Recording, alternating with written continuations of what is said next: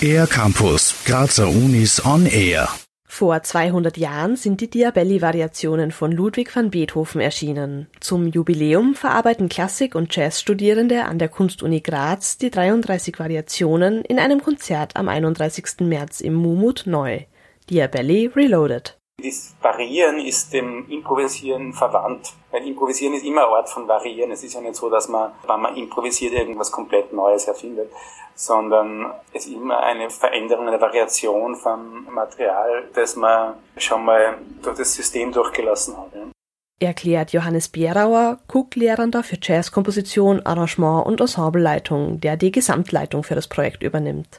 Dabei sind die Jazzstudierenden ganz unterschiedlich an die Neubearbeitung der einzelnen Variationen herangegangen. Es gibt eine Variation, wo das Thema der Klavierkomposition hergenommen worden ist und mit neuen Harmonien versetzt worden ist und das dann wie ein Jazzstandard behandelt wird. Wir haben den originalen Beethoven hergenommen und versucht dazu zu improvisieren. Das wird dann eine Art Übermalung des Originals und dann geht es eigentlich eh schon ins Spektrum der Rekompositionen. Dabei wird ein Element wie ein Motiv herausgegriffen und zum Beispiel rhythmisch neu gestaltet. Auch die Instrumentierung verspricht Vielfalt. Es gibt eine Variation, die ist für Stimme, Kontrabass, Saxophon und Cello zum Beispiel. Es gibt eine Variation, die ist ein Duett mit dem klassischen Pianisten und dem Schlagzeuger. Also wir haben versucht, unterschiedliche Kombinationen der Besetzungsmöglichkeiten auch auszuloten. Ein Klavierstudent aus der Klassik und ein Jazz-Sextett werden am 31. März auf der Bühne stehen.